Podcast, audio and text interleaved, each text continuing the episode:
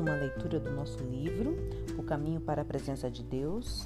É uma jornada de 40 dias rumo à intimidade com Deus de John Elisa Bevere.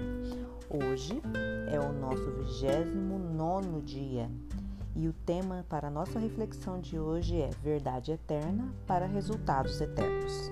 Vamos à leitura então? De modo de agora em diante, a ninguém mais consideramos do ponto de vista humano. Ainda que antes tenhamos considerado Cristo dessa forma, agora já não o consideramos assim. Portanto, se alguém está em Cristo, é nova criação. As coisas antigas já passaram e eis que surgiram coisas novas. 2 Coríntios 5, 16 17. Verdades eternas produzem resultados eternos. Verdades temporais ou temporárias produzem resultados temporários. Para erradicar uma mentira, você precisa voltar às verdades que existiam antes da mentira.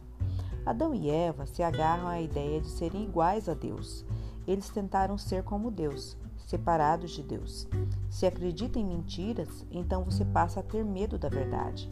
Desviar-se da verdade para voltar-se para uma mentira faz com que a luz em nós se transforme em trevas. Perdemos de vista o eterno e passamos a ficar limitados ao óbvio.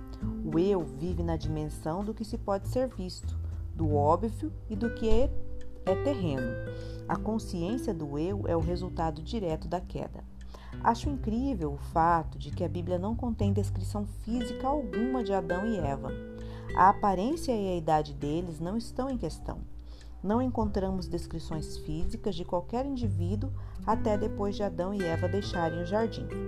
Só então os homens e mulheres passaram a ser definidos por sua idade, filhos, ofícios e realizações.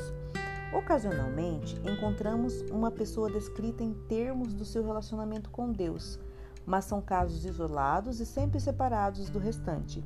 A vida dessas pessoas é enfatizada unicamente dentro do desenrolar do plano de Deus para a humanidade. Sarai ou Sara é a primeira pessoa a quem é dada uma descrição física.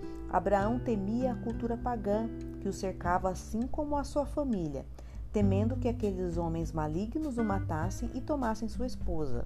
Ele pede a Sarai para mentir a fim de protegê-lo. Quando estava chegando ao Egito, disse a Sarai, sua mulher: Bem sei que você é bonita. Quando os egípcios a virem, dirão: Esta é a mulher dele. E me matarão, mas deixarão você viva.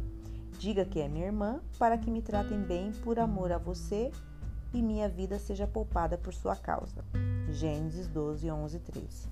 Após a descrição de João Batista na Bíblia, parece que a necessidade de descrições físicas novamente torna-se menos importante.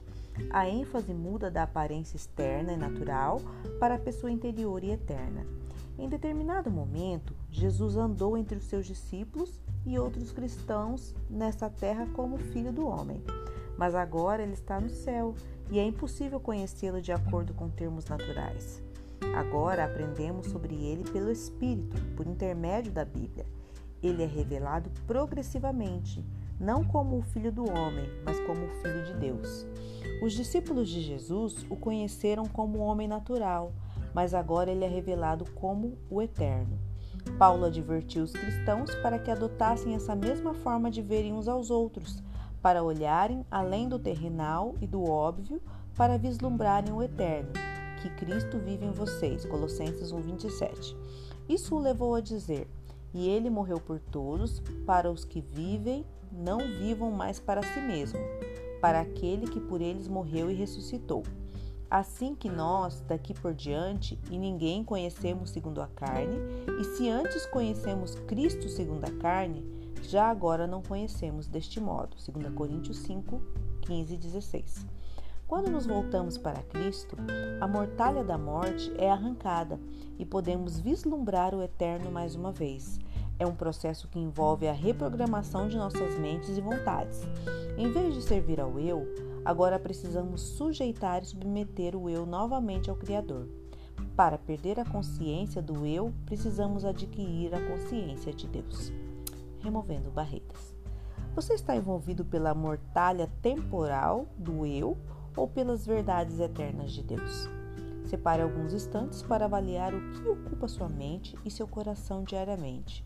Como você pode focar mais em Deus e menos nas preocupações egoístas? Vamos orar? Pai Celestial, por favor, perdoa qualquer inclinação que eu tenha de ser dominado pelo eu. Tu disseste que eu devia tomar a minha cruz, negar a mim mesmo e seguir-te. Senhor, por tempo demais não neguei a mim mesmo, tenho andado extremamente voltado para mim mesmo. Tenho vivido para proteger ou suprir as minhas próprias necessidades. Por favor, perdoa-me. Renuncio à natureza caída que busca servir ao eu e te peço que, te, que me ensines a te servir. Quero me tornar cada vez mais voltado para a tua vontade e os teus caminhos, e cada vez menos voltado para a minha própria vontade e para os meus caminhos. Restaura minha visão, abre os meus olhos e deixa-me vislumbrar novamente o eterno e me afastar do que é terreno. Desvia os meus olhos de mim mesmo e volto-os para ti. Em nome de Jesus. Amém. Luz para o seu caminho hoje, João 6. Eu espero que sua noite, que seu dia, que todo o seu dia seja muito abençoado, que você possa refletir sobre essa palavra de hoje e que ela tenha lugar no seu coração. Tenha um dia abençoado. Fique com Deus. Um abraço.